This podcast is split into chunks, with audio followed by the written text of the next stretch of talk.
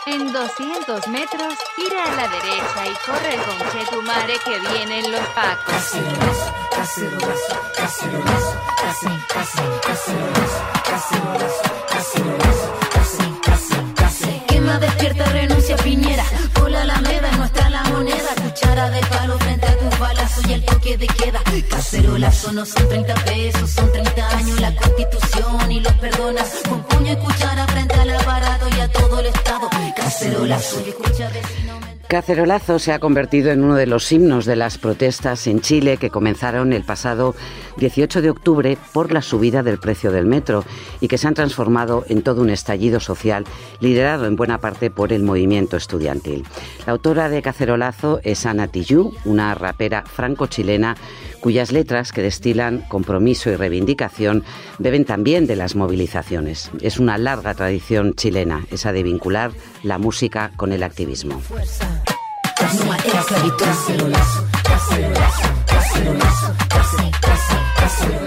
Hola, soy Montserrat Domínguez y esto es Extra, el podcast del País Semanal. Hoy hablamos con Leila Guerriero, la periodista que utiliza las mejores armas de este oficio para contar estos tiempos difíciles. Ha pasado muchas horas con Ana Tijoux y con su entorno, una mujer a la que cortejan en los grandes festivales de música y también en las grandes universidades. Eh, ¿Qué tal, Leila? ¿Cómo estás? Hola, Monse, buen día, ¿cómo estás? ¿Todo bien? bien, bien. ¿Qué tiene Ana Tijoux para que la, la busquen, para que tenga ah, tanto impacto? Bueno, creo que tiene, primero que nada, una capacidad compositiva y un talento impresionante, pero también mucha llegada a un público este, que mm, en Chile está como muy ávido de estas este, letras, no solo, no solo mm, con una composición, unas armonías muy hermosas, sino también con un contenido muy fuerte. Ana es una persona muy contestataria, muy rebelde, muy a contrapelo, muy políticamente incorrecta, eh, habituada a decir las cosas de frente, Mm. este, habituada a defender eh, la dignidad del trabajo.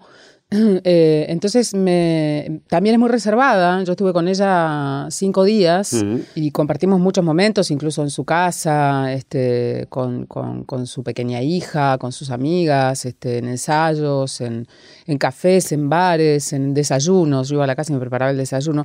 Y ese nivel de acercamiento con Ana es muy, digo, mm, bastante insólito porque ella es muy reticente a recibir a la prensa. Es una persona que, que- que- que cuida mucho su, su- su exposición.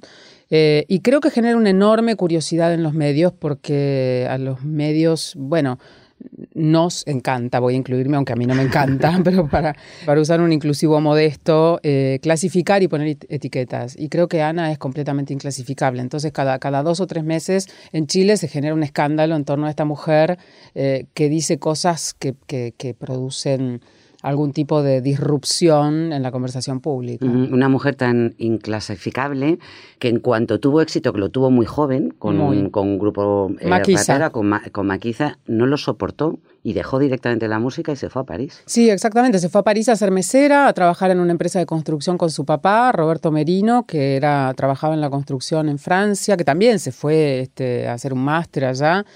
Eh, Ana se hizo súper famosa, pero súper famosa a nivel, diría, como, como si nos imagináramos, no sé, los, los Jackson Five, digamos, en su momento. Y no, no toleró ese nivel de exposición, esa, la- la, mm, las preguntas de la prensa, eh, los fotógrafos esperando en la puerta de su casa, los llamados a su casa eran los años, eh, no sé, hace 20 años atrás. Entonces, este, llamaban por teléfono a su casa todo el tiempo para ofrecerle sponsoreo y publicidades. Y no toleró eso, podría haber seguido subiendo al infinito. Y un día reunió a su grupo, que era un grupo de puros hombres, o sea, era un grupo de rap de puros, puros varones, y ella, y les dijo que se iba, y no la tomaron en serio.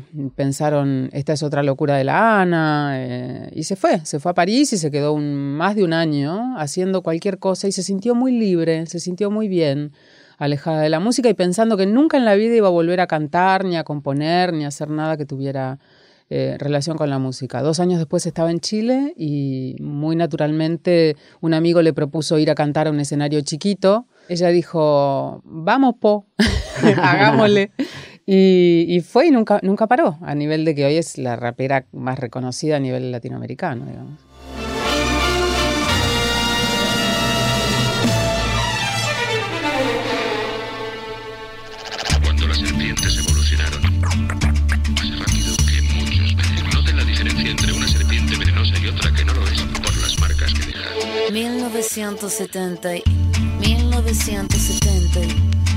1970 1970 Nací un día de junio del año 77 Planeta Mercurio y el año de la serpiente Signo patente tatuado y en mi frente que en el vientre de mi madre marcaba el paso siguiente.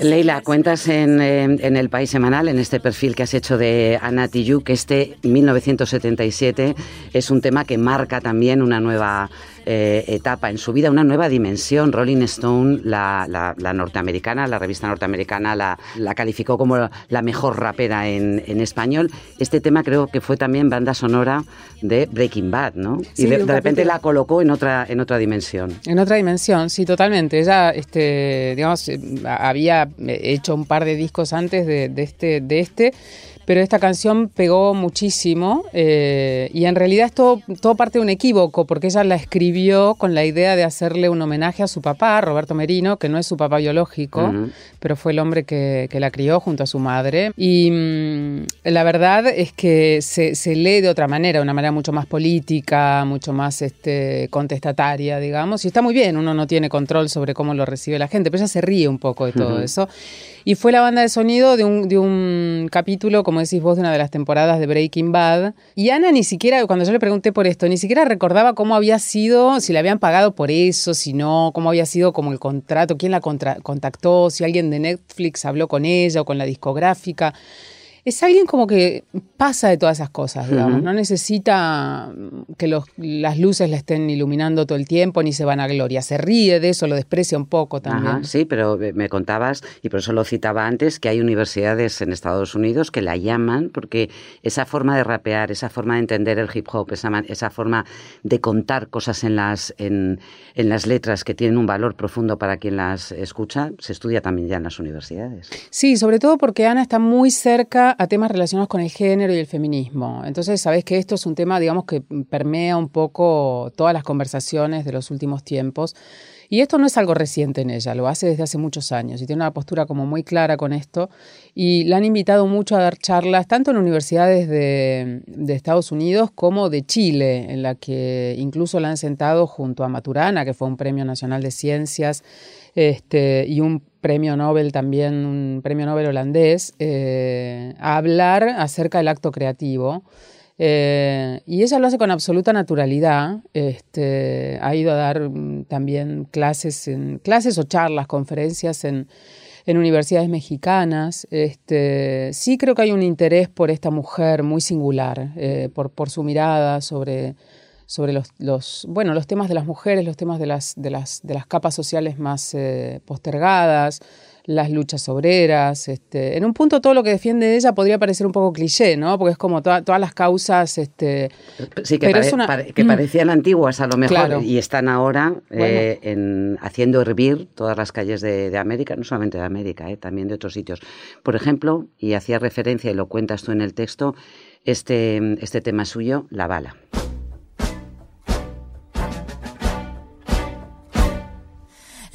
Pistola lo miraba fijamente bajo el manto brillo cromo de su veneno. Un disparo repentino penetró cada partícula del aire, luego se cayó.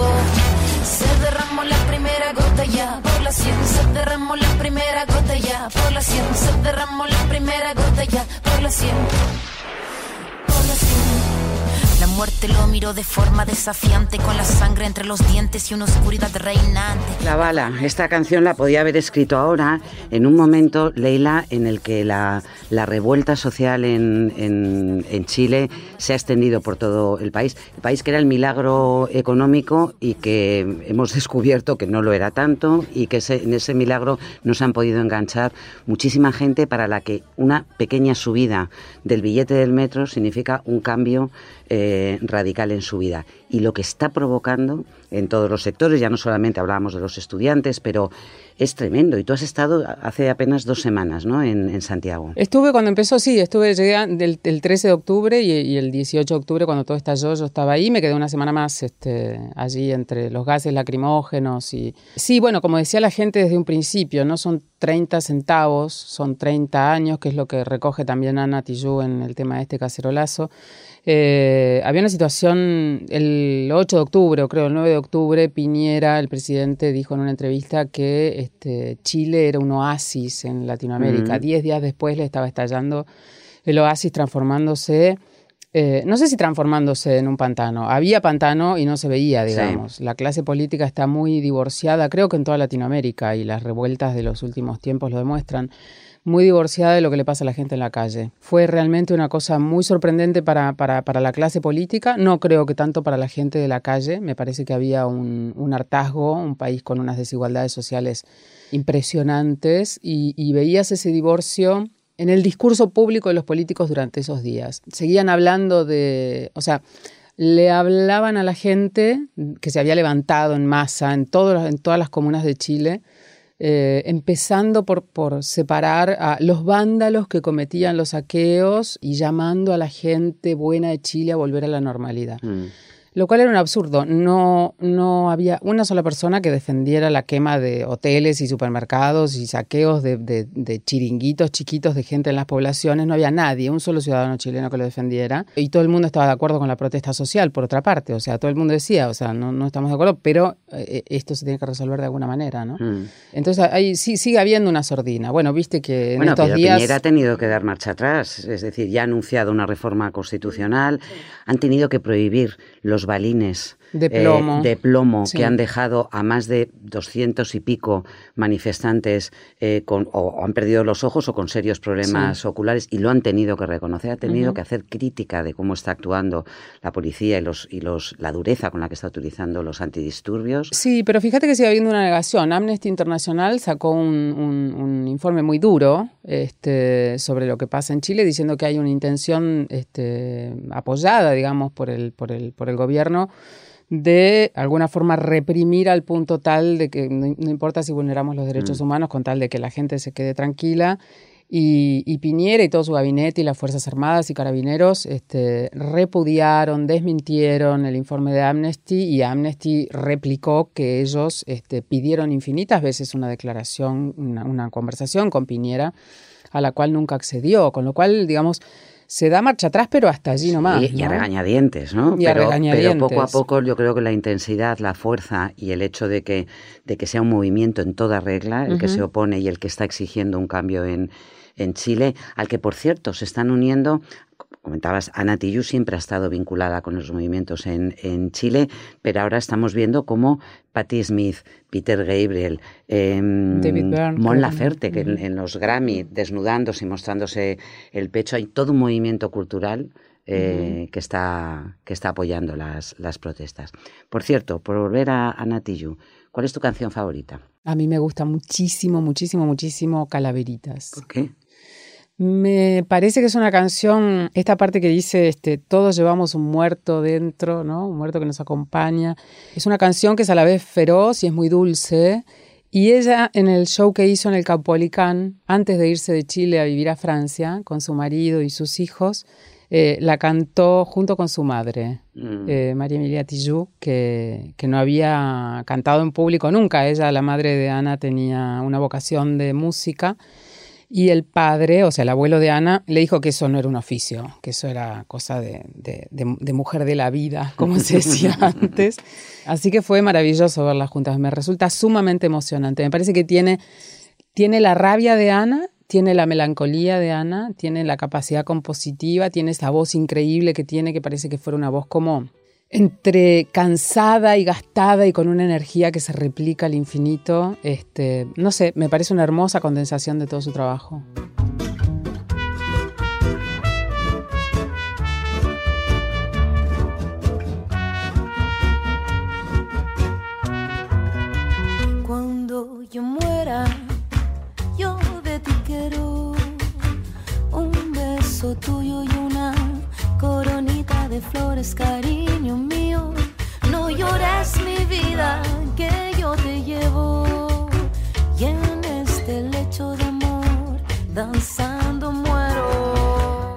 Acabas de venir de Barcelona, has recibido ahí el premio Manuel Vázquez eh, Montalbán, que otorga el Colegio de Periodistas de, Cataluña, y además de Opus Gelbert, tu, último libro, Libros de Asteroide, acaba de sacar una recopilación de tus artículos eh, en, la, última página del país, Teoría de la Gravedad. Sí.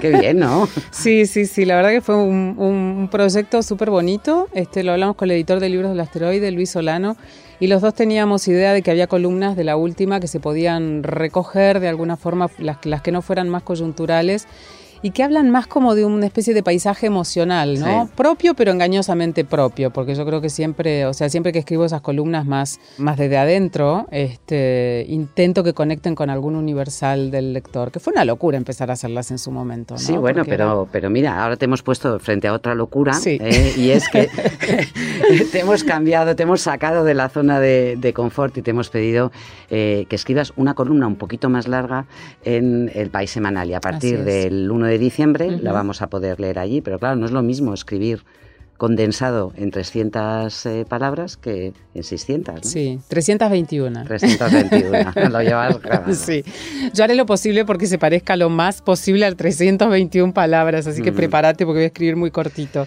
Pues te leemos muy pronto en el, en el País Semanal y en cualquier caso este domingo este eh, perfil fascinante de una, de, una, de una rapera, de una tipa profundamente comprometida con Chile, con su país, que es Ana Tijoux. Muchas gracias, Leila Guerriero. A vos, mi querida editora. Buen viaje. Gracias.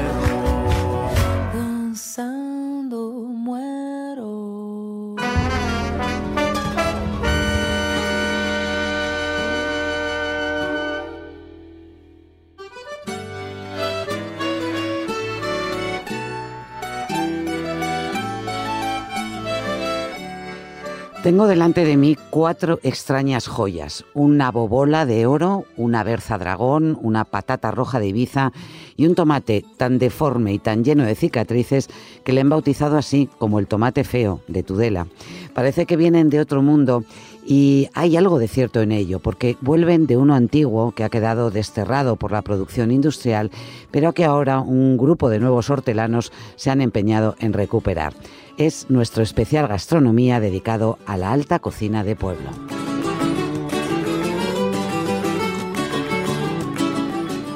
Elena Poncini, tú has estado siguiendo el, rastro de estos pequeños restaurantes de, de, pueblo que están empeñados en darle valor a platos de la cultura popular, ¿verdad? Así es, así es. Hola, Montserrat. ¿Qué tal? Bueno, estos restaurantes, la idea surge un poquito porque uno de ellos, Venta Moncalvillo, que bueno, Ignacio Echapresto es el cocinero y su hermano Carlos el sumiller, bueno, organizaron este año unas jornadas que se llaman Cocina de Pueblo, que intentaban un poco posponer el foco ¿no? en el papel que tienen estos restaurantes, que se encuentran además en sitios pues eh, muy pequeñitos, no, llegan a los mil habitantes, bueno, de hecho muchos de ellos no llegan ni a los 500 siquiera, ni a los 100. Mm. Y un poco el papel que ellos tienen, ¿no? Pues de preservar la gastronomía local, dándole también un toque de modernidad eh, con las técnicas, las nuevas técnicas culinarias que van surgiendo, y, pero luego también pues como un elemento dinamizador de la economía de la zona, mm. porque en, en, todos estos sitios el hecho de que haya un restaurante que emplea gente y que además sea un destino turístico en sí mismo, pues ha hecho que pues que abran hoteles rurales, que haya gente joven en el pueblo, eh, que la gente que trabaja en el restaurante se instale allí. Entonces, bueno, pues, tienen un papel bastante, bueno, bastante importante y bonito, ¿no? A la vez. Sí, y además eh, es lo que llamamos el, consumo de kilómetro cero. Eh, utilizan fundamentalmente productos que tienen de temporada, que tienen en su, en su entorno y algunos que habían prácticamente desaparecido de las eh, cocinas de los, de los restaurantes porque eran platos que tenemos asociados con una cultura muy popular, incluso con la época de, de pobreza, ¿no? Sí, o sea, ellos, una cosa que dicen mucho es que ahora está de moda hablar de conceptos pues como eso, ¿no? Como kilómetro cero, que ellos llevan practicando toda la vida, hmm. porque se centran mucho pues en la cocina de temporada, en utilizar aquellos productos que tienen, bueno, pues alrededor, ¿no? Al final la mayoría de, de los ingredientes que ellos utilizan en la receta son de productores locales.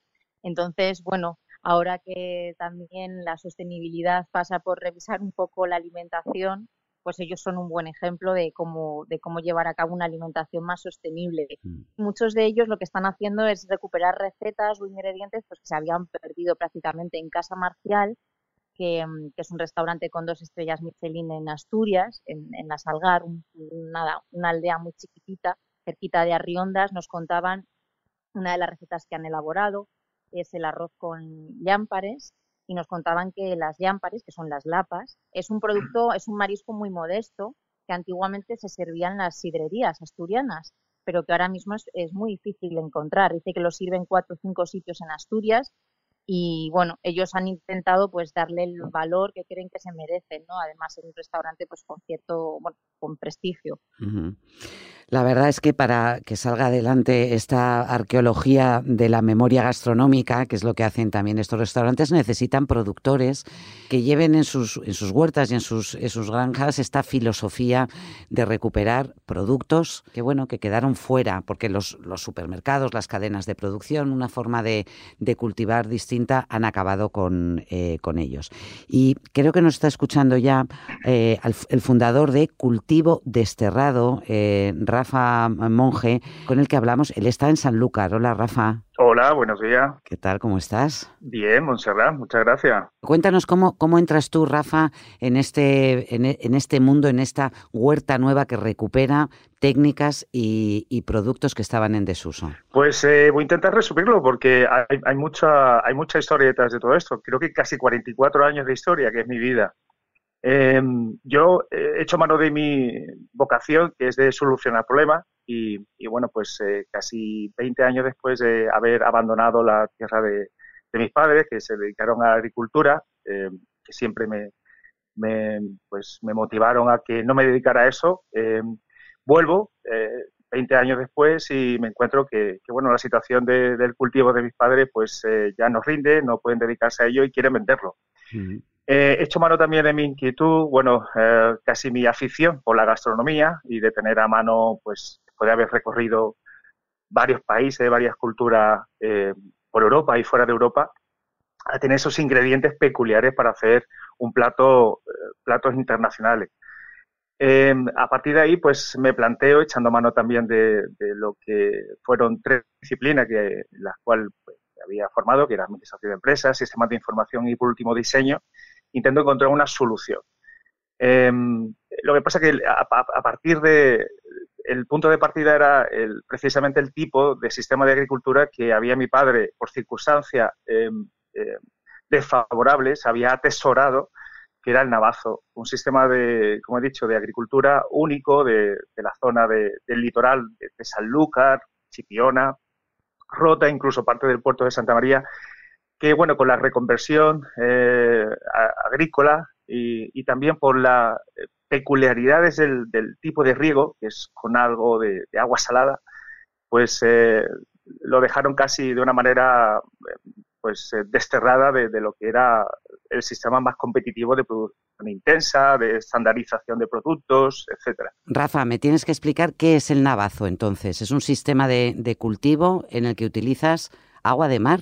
El, navazo es un sistema eh, que bueno partió de lo que era para protección de, la zona de, la zona una parte baja de, de, San Luca de Barrameda que está casi a orilla del mar, lo que fue desapareciendo dejando el margen y con el con el viento pues eh, pues se casi quedaba sepultada parte de la ciudad. Entonces empezaron a crear unas pequeñas lomas de, arena mm. Eh, que protegían esos vientos y con, con la venida de productos de, bueno, de, vegetación de parte de Latinoamérica, como las pitas, las chumberas, con eso iban eh, asentando esa, esas lomas. Lo que pasaba que con la tierra que quitaban de, de, la arena, encontraron que, que, bueno, pues está cerca de la desembocadura del, del Guadalquivir y la subida y bajada de marea había un riego cada 12 horas de manera natural. Mm. Eh, pero claro, había una filtración de agua salada, está tan cerca del mar. No, no, y por eso te pregunto, ¿y esos sistemas antiguos y desechados, recuperados ahora, qué es lo que le dan a, qué productos eh, dan y qué, sobre todo, qué matiz le dan a lo, a lo que tú estás cultivando ahora allí?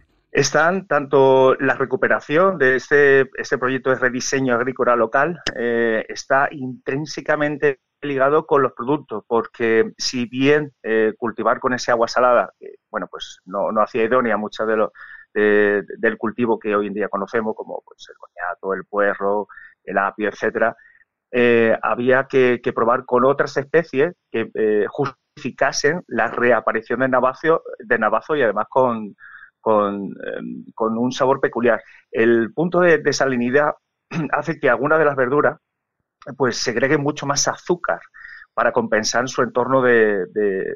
Eh, y otras, sin embargo, que tienen, sin embargo, ese sodio pues le aporta mucho más sabor. Sí, Rafa, cuéntanos un poquito, por ejemplo, de alguno de los productos que hemos utilizado, bueno, que tú y yo seleccionamos para, para ese reportaje fotográfico, como puede ser la, la berza dragón, productos que la mayoría de la gente no conoce, no se encuentran en los lineales de los supermercados pues eh, con la berza, que es el, cale, si digo cale, sí que se conocerá mucho más, sobre todo el hmm. verde rizado, que, pues, ha entrado en, en, bogue, pues, eh, pues por ser una, una, una super verdura.